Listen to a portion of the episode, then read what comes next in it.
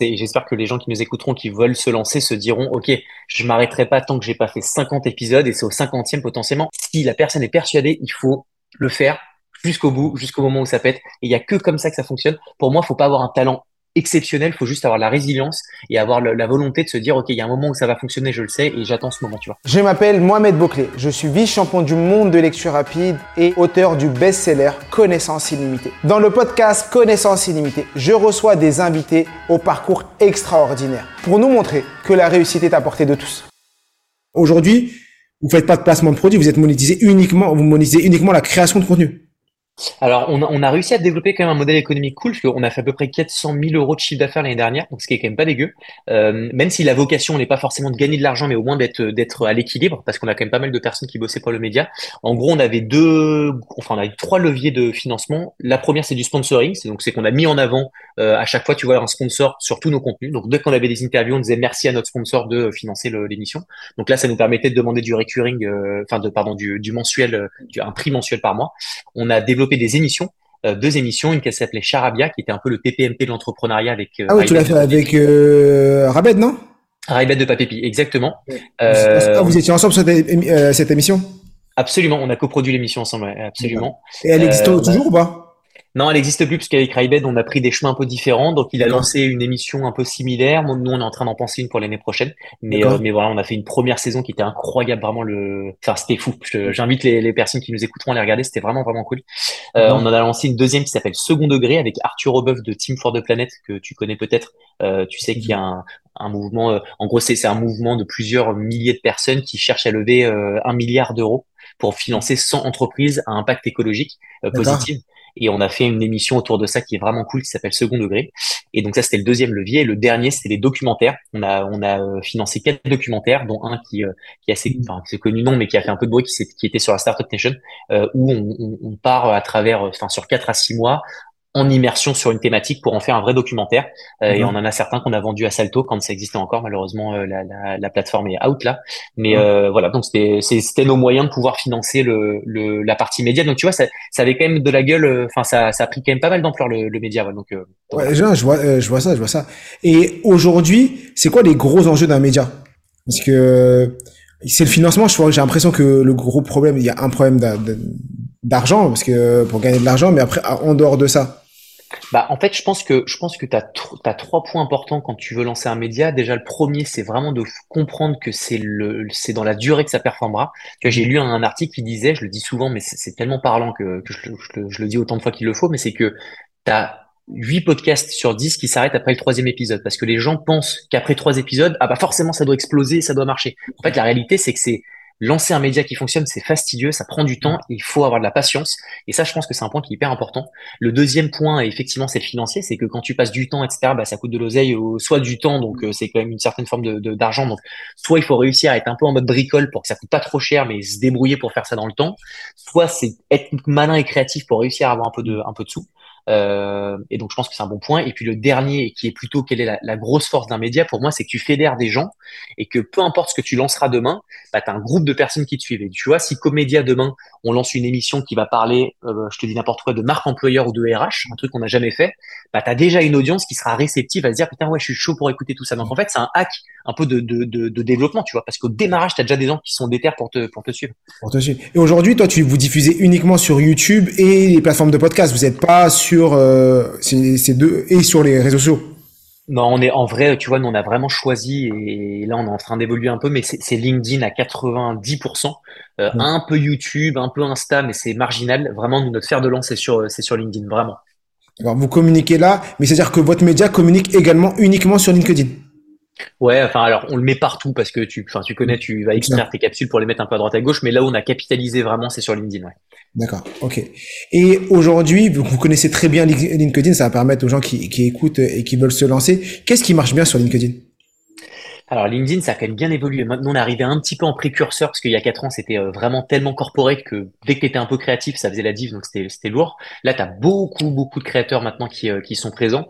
Mmh. Euh, ce qui est certain, c'est que pour moi, c'est un super moyen de pouvoir générer du business, ça c'est une évidence, puisque c'est le média, enfin c'est le réseau pardon B2B par excellence donc de business. Euh, pour faire la diff, pareil, il faut avoir une logique de se dire Si je me lance, je me lance à minima pour six mois avant de me dire est-ce que je continue ou pas. Avant six mois, ça ne sert à rien de faire un bilan. Euh, il faut vraiment être euh, être euh, très euh, merde, j'ai plus le terme, mais il faut, enfin, tu vois, faut se dire, faut, faut être assidu, faut poster entre deux à trois fois par semaine pour vraiment imaginer avoir de la performance. Et je pense qu'il faut essayer euh, de voir les tendances globales actuelles et de prendre le contre-pied total. Donc, c'est-à-dire que si tout le monde euh, part à droite, mm. euh, il faut, je conseille pour pouvoir faire la différence de partir à l'extrême gauche, tu vois, euh, pour justement essayer de, tu, tu vas, c'est-à-dire que tu paieras pas tout le monde, c'est sûr, mmh. et par contre, tu arriveras à faire un peu la différence parce qu'il y a tellement de poissons qui vont à droite que si toi tu vas à gauche, bah au moins tu t'arriveras à différencier un peu, tu vois. D'accord. Euh, c'est prendre, moi c'est vraiment LinkedIn, c'est le réseau j'ai le plus de mal aujourd'hui. C'est euh, le réseau où euh, j'ai le moins de performance et on... après c'est effectivement comme on a le moins de résultats, c'est l'endroit où on met aussi le moins de force, c'est le moins d'énergie. C'est un peu le, serpent qui se mord la, la, queue. Et donc là, on a repris là depuis euh, trois semaines, un mois, une nouvelle stratégie. On s'est dit, on va poster tous les jours, sauf le week-end, et on va voir pour, euh, pour voir les fruits. Et je vais revenir sur un point sur la régularité. C'est exactement ça par rapport au podcast. Moi, je vais finir la première année. Ça fait un an que que le podcast existe. Et effectivement, au début, tu galères à avoir des invités. Euh, t'as la rigueur, faut, faut lancer un épisode toutes les semaines. Donc des fois t'as la flemme et autres. Et si tu gardes pas cette rigueur, et après, bah effectivement le podcast il, meurt, il meurt. T'en fais. Euh, et là on commence à voir les fruits, on commence à avoir de plus en plus d'écoute. Euh, les, les vidéos elles fonctionnent. Des fois on fait du physique également. Bon après moi je suis à Montpellier donc je fais beaucoup d'en ligne, mais on commence à faire un peu de physique. Et ça, ça donne aussi euh, une force supplémentaire. Clairement. Et puis bah c'est bien ce que tu vois. Tu le, le ton cas c'est le cas Enfin, je, pour moi, c'est ultra parlant et j'espère que les gens qui nous écouteront, qui veulent se lancer, se diront, OK, je m'arrêterai pas tant que j'ai pas fait 50 épisodes et c'est au 50e potentiellement. En fait, c'est toujours la même logique, c'est que tes 50 épisodes peuvent faire un, une vue, je te dis n'importe quoi, et ton 50e va en faire 1000 et d'un coup, tout le reste va monter par réciprocité. Donc, en fait, il ne faut pas s'arrêter si, si, on, si, si la personne qui se lance est certaine d'apporter de la valeur parce que les invités qu'elle propose, qu'elle fait inviter, enfin, qu'elle invite sont cool, parce que le, la qualité du truc est cool, parce que ça c'est créatif. Si la personne est persuadée, il faut le faire jusqu'au bout, jusqu'au moment où ça pète. Et il y a que comme ça que ça fonctionne. Pour moi, faut pas avoir un talent exceptionnel, faut juste avoir la résilience et avoir la volonté de se dire, OK, il y a un moment où ça va fonctionner, je le sais, et j'attends ce moment, tu vois. Exactement. Dans ton parcours, à plusieurs moments, tu as dit que tu avais monté des, des sociétés, et à chaque fois, j'ai l'impression que tu as toujours été associé. Tu jamais été seul. Peut-être je me trompe. Qu'est-ce qui fait que tu t'associes à chaque fois? Et pourquoi tu n'avais jamais parti seul en disant je vais y aller euh, et me débrouiller? Ouais, parce que je, suis euh, quelqu'un. Alors, tu vois, je, ce terme, on me l'a tellement dit quand j'étais à l'école. Euh, mes profs me le disaient tellement que ça, que ça résonne en moi. C'est qu'on m'a dit que j'étais velléitaire. tu vois, velléitaire, c'est un terme qui fait vachement. Donc, j'avais regardé ce que ça voulait dire velléitaire. Et velléitaire, c'est qu'en fait, je pars dans tous les sens, tout le temps. C'est-à-dire que et je, je, travaille à ça et je me suis vachement calmé depuis quasiment un an, mais normalement je pars dans tous les sens, c'est-à-dire que je veux me lancer partout, tout le temps. Dès qu'il y a une idée, je dis let's go, on y va, machin. Donc c'est bien parce qu'au moins ça te permet d'être hyper euh, agile, de, de, de, de, tout de suite euh, suivre les tendances, et en même temps ça te défocus parfois beaucoup. Et pour moi, il faut rester focus là où t'es bon. Tout ça pour te dire que le fait d'avoir un, un, un associé, ça a toujours été le cas, c'est qu'en fait moi, j'arrive avec ce surplus de créativité et mon associé, parce que je me suis correctement associé, arrive à prendre tout ça et à bien le condenser pour me dire attends Harold, va là, on va par ici parce que c'est ça qui sera le plus performant. Et tu vois Flo qui est mon associé actuel et qui sera, je suis certain, le, le futur associé de mes, prochaines entreprises. Euh, a cette capacité, tu vois, à, à prendre la créativité que j'ai, qui est une bonne chose, et à savoir bien la correctement la disposer, la, et la, la, enfin, la, correctement l'orienter, tu vois. Et donc, euh, donc en gros, pour moi, l'association, ça me permet d'éviter de partir un peu euh, en coucougnette et d'être très très efficace dans ce que je fais. Et, euh, et, et tu vois, comme je suis quelqu'un d'émotif, bah, les hauts, je les vis, les, les, les, moments de succès, je les vis super bien. Les moments de, de, de doute, d'échec, bah, j'ai tendance à moins bien les vivre. Et donc, du coup, quand tu as quelqu'un qui est avec toi et qui te, qui se bataille avec toi, qui vit ces moments de down avec toi, bah, je trouve que c'est beaucoup Enfin, moi, je préfère largement que quand tu es seul, tu vois. Vraiment, euh, vraiment... je ne verrais même pas entreprendre seul, tu vois. Ce que je comprends, c'est vraiment la complémentarité, deux profils différents, mais qui se complètent plutôt que deux profils identiques. Donc, si tu as deux créatifs, la boîte, elle explose, entre guillemets. Si tu as deux personnes qui ont la même énergie, la même créativité, à un moment, tout va partir euh, partout. Et c'est un peu comme dans un couple, euh, dans la vie de tous les jours, avec, euh, effectivement, il faut trouver quelqu'un de complémentaire. Et dans cette association que tu as, as vécue, euh, Est-ce que tu as une anecdote à nous partager euh, Tu dis heureusement là, euh, j'ai heureusement que j'ai un associé et que je suis en train de vivre ça avec lui, que ce soit dans le bien ou dans les choses un peu plus compliquées. Ouais, écoute, euh, bah tu vois, je, bah, l'année dernière, on a failli se faire euh, rapprocher euh, par un groupe, donc c'est-à-dire être intégré dans un dans un groupe, euh, et on a vécu ce qu'on appelle une phase de due diligence. Donc c'est-à-dire que en gros, le, le grand le groupe euh, décortique tous tes tes tes bilans, tes chiffres, etc. pour savoir comment t'es valorisé, etc. Et c'est une période qui est hyper complexe, complexe émotivement euh, parce qu'en fait, tu es un peu défocus du business, parce que quand tu termines ta semaine de 50 heures dans ton taf, bah, tu recommences une seconde pour pouvoir euh, euh, monter, enfin travailler sur cette due diligence. Et c'était tellement violent émotionnellement que, hum, on a été on a été comme deux frérots avec Flo en se soutenant de fou et en se disant on sait pourquoi est-ce qu'on le fait, on continue à avancer, alors que si moi j'avais été seul, j'aurais lâché au, bout d'un mois euh, à 100%, lui pareil, et le fait d'être ensemble et que et qu'on vive ça ensemble, ça nous a vraiment permis, à, permis de pallier ça et d'aller de l'avant. Donc euh, c'est le truc qui m'a le plus marqué, alors c'est peut-être... Que vous vouliez vendre à l'époque? Ouais, ouais, ouais, absolument. Vous aviez, une, vous aviez une offre et là, ils avaient fait tout le process pour savoir si c'était... Euh, et à la fin, pourquoi vous n'avez pas vendu? Écoute, euh, donc ça a duré quand même quasiment cinq mois. La réalité, c'est que on nous a donc on a été euh, on a on a été accompagné par deux personnes qui sont devenues des, associés chez Com, qui en gros euh, nous ont aidé à valoriser au mieux Com, etc. Et qui nous ont dit qu'en fait euh, et c'est bien parce que ça me permettra de t'amener sur la, suite peut-être, c'est que plutôt que de se faire réintégrer un groupe, bah, d'avoir cette logique pour Com, parce qu'on est une boîte qui est hyper rentable, on fait 25% des bidas, bon, pour ceux à qui ça parle, c'est une boîte qui est très saine, et donc ce qui fait qu'ils nous ont dit, les gars, plutôt que de, vous intégrer, faites-le vous-même, quoi, créez un groupe Com, rachetez potentiellement des structures, euh, intégrer des structures à vous et valoriser le groupe Com, et donc c'est l'option qu'on a décidé de prendre. Donc on se fait accompagner. Euh, donc c'est pour ça qu'on a levé des fonds. on vient de terminer notre levée là il y a même pas euh, une semaine. On a levé un peu d'un million, donc c'est pas énorme, mais c'est auprès de Business Angel. Et le but c'est de, de réintégrer, de racheter des, des, entreprises qui vont rejoindre le groupe Com, qui vont apporter une nouvelle verticale à ce qu'on propose. Donc tu vois, je te dis n'importe quoi. Demain c'est potentiellement une boîte qui fait de la création de chartes graphiques, de logos, de sites internet qui est assez cohérent dans notre industrie. Et ben on va acheter cette entreprise pour intégrer le groupe. Donc ça c'est la next step des prochaines années donc ça va être euh, un nouveau nouveau game que je vais apprendre, tu vois, mais ça va être ça va être ça va être Donc là, vous avez levé des fonds, vous avez levé, euh, un million, c'est ça? Vous avez dilué, combien de pourcents de, de, la boîte pour un million? Un peu plus de 10%, parce qu'on est à 9 millions de valo. D'accord. Bon, ça va, vous avez une grosse valo quand même pour la boîte, euh, c'est une belle valo. Euh, il vous reste quand même 90% pour à, deux, c'est cool. Et donc là, votre next step, c'est le but, c'est de d'arriver à trouver d'autres euh, soit d'autres médias ou vraiment d'autres activités qui vont venir compléter votre média Je pense que ce sera pas des médias, parce que tu sais, c'est vraiment comme c'est l'agence. Euh, mm. Donc ça va être des ça va être des complémentarités à, à l'agence. Donc encore une fois, ça peut être des boîtes qui font qui gèrent la partie community management. Ça peut être euh, des boîtes qui font du gros marketing. Donc c'est comment est-ce que tu te sers de, de, de sujets créatifs pour aller chercher de la performance commerciale. Euh, ça peut être euh, des, des, contenus 100% d'acquisition, ce qu'on fait pas exclusivement, donc euh, tu vois, des, vraiment du, du de, enfin, des trucs à performance, euh, des boîtes dans le social buying, donc c'est le, le, mm. le, ceux qui mettent de l'argent pour pouvoir diffuser tes capsules, enfin tes contenus, pardon.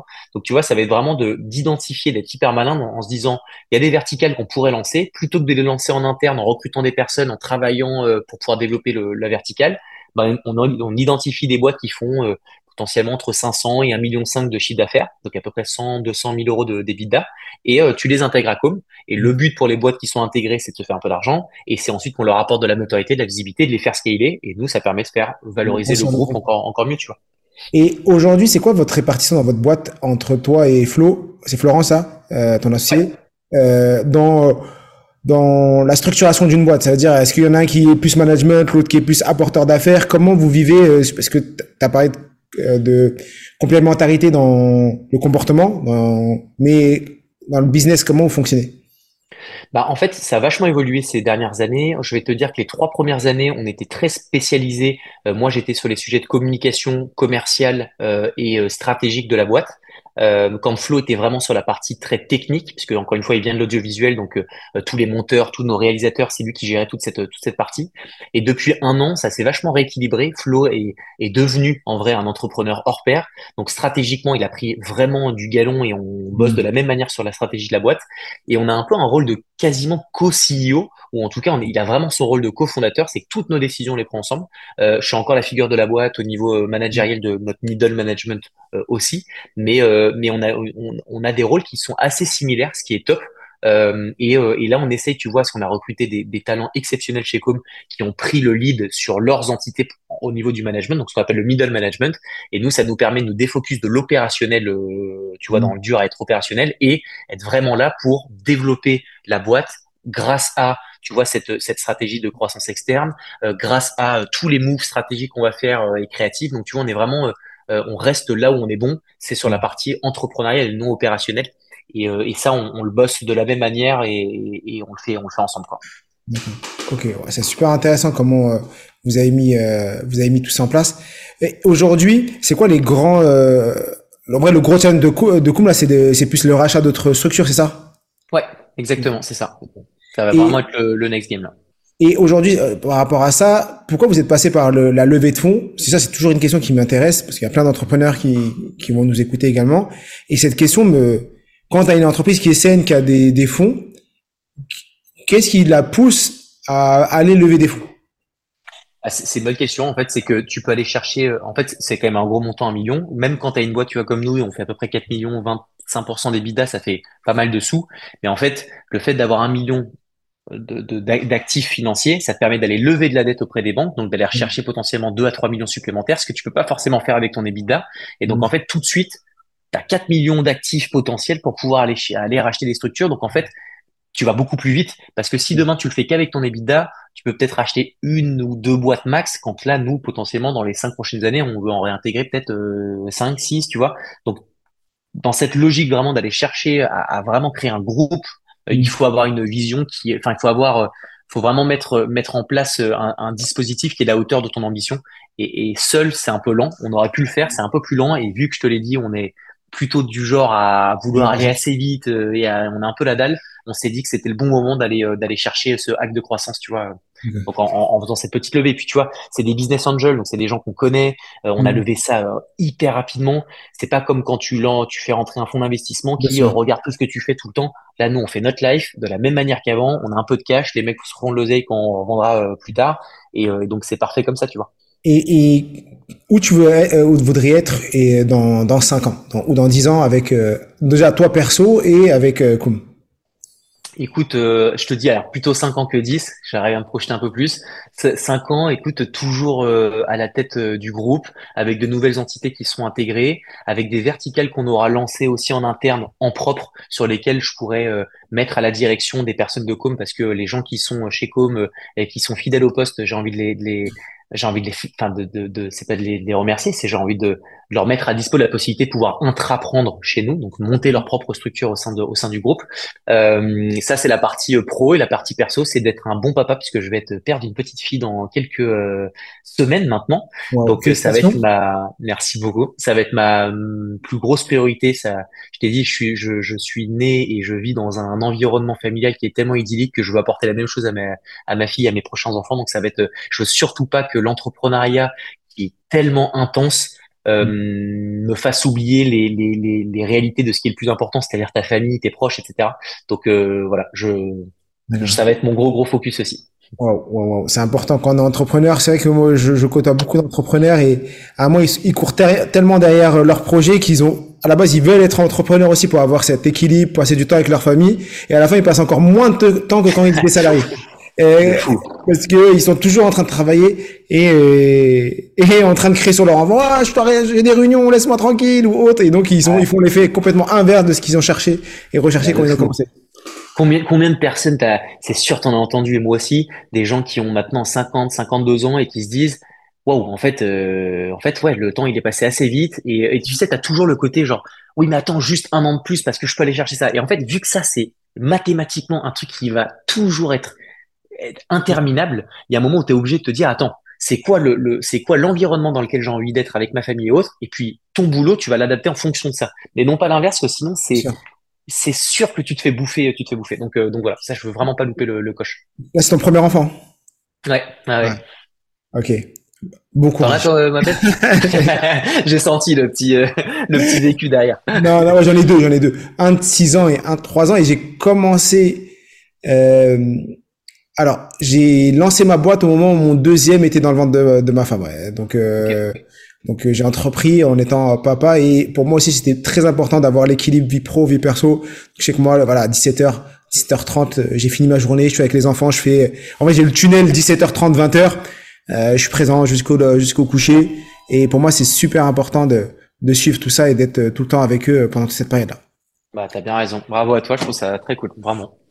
Euh, on arrive sur la fin, là, ça fait déjà presque 45 minutes qu'on est ensemble, ça passe super vite. Si euh, j'avais le Harold de euh, qui avait 15 ans et tu l'as devant toi et tu veux lui, lui donner un enseignement, un partage, qu'est-ce que tu lui, lui partagerais? Continue tes conneries parce que je trouve que les conneries forgent les, les, les, les jeunes de 15 à 15 ans et que tu vois, on a souvent, encore une fois, tellement mis en avant les personnes qui sont les premiers de la classe, qui sont très bons et, euh, et un peu, euh, j'ai pas les bons termes, mais et on, se fout un peu de ceux qui sont les derniers de les, les, derniers de la classe. Mais tu vois, je me rends compte moi à quel point bah, le fait de pas avoir charbonné euh, pendant les études et autres, ça m'a permis d'avoir du temps pour moi, de faire des conneries, de d'être avec mes potes, de de me façonner, de me forger ma personnalité. Donc je pense qu'il faut pas démoniser euh, euh, quand tu fais des conneries, quand t'es pas encore le meilleur. Euh, il faut justement réussir à s'en servir pour que ça réussisse à créer une, la personnalité de chacun. Donc euh, voilà, s'il y a des personnes qui nous écoutent qui sont très très jeunes et qui se sentent pas à leur place au niveau des études, mm c'est pas grave, vraiment. Euh, il faut juste le comprendre, l'intégrer et puis savoir aussi pivoter. Mais, mais voilà, savoir s'en faire une force, je trouve que c'est cool. Et, on est tellement dans un environnement, on peut monter en compétence de manière autodidacte sur plein de sujets que, que, que c'est pas parce qu'on n'est pas bon euh, à l'école qu'on est forcément destiné à, à, pas avoir une super carrière, tu vois. Donc, euh, donc voilà, même si je pense que ça se, ça se démocratise de plus en plus, ça, voilà, moi je rajoute mon petit mon petit point de vue là-dessus. Mais euh, t'as entièrement raison, t'as entièrement raison et je partage exactement. Et il y a énormément de choses qu'on apprend surtout après l'école. Et euh, le but c'est d'entreprendre, d'essayer et de croire en ses rêves. Plus on va croire en ses rêves, plus on va entreprendre. Et euh, super enseignement. Est-ce qu'il y a un sujet que tu aurais aimé aborder, qu'on n'a pas eu le temps d'aborder et que je voudrais partager ici? Non, écoute, on a fait une belle passe chronologique jusqu'à maintenant, qui est encore une fois là le, notre enjeu actuel dont on a un petit peu discuté. Donc, écoute, non, non, franchement très cool. Euh, pour les personnes, si peut-être un truc, euh, je me suis lancé sur YouTube en perso parce que le, le, média, le mm. média Harold entre guillemets, je, je, je, je crée pas mal de contenu et euh, c'est très dur YouTube, vraiment, vraiment, vraiment. Et euh, s'il y a des personnes qui veulent découvrir la page, c'est Harold Gardas. N'hésitez yes, pas. bien sûr. Pas mal de, de bon contenu. Je, je l'ai pas dit, mais bien sûr, on mettra. Tu, je t'invite à m'écrire et me mettre tous les liens. Bah, bien sûr, le lien de ton site et autres, mais on mettra donc ce, ce YouTube là. Euh, et bien sûr, on partagera tous tes réseaux pour que vous allez lui donner de la force. Allez euh, donner de la force à, à Harold parce que effectivement, il a un média, mais quel que soit notre niveau, quand on se lance sur un nouveau réseau ou autre, il faut euh, il faut de la force, il faut beaucoup de force même. ah, c'est cool, ça fait plaisir. Merci beaucoup pour euh, cet échange, pour nous, avoir partagé toute ta carrière et ton parcours, et surtout euh, voir qu'à 31 ans, on peut avoir fait euh, monter plusieurs boîtes, vendu des sociétés, lever des fonds, avoir un média, et, donc la barrière de l'âge aussi de personnes disent ah non mais je suis jeune, j'ai encore le temps.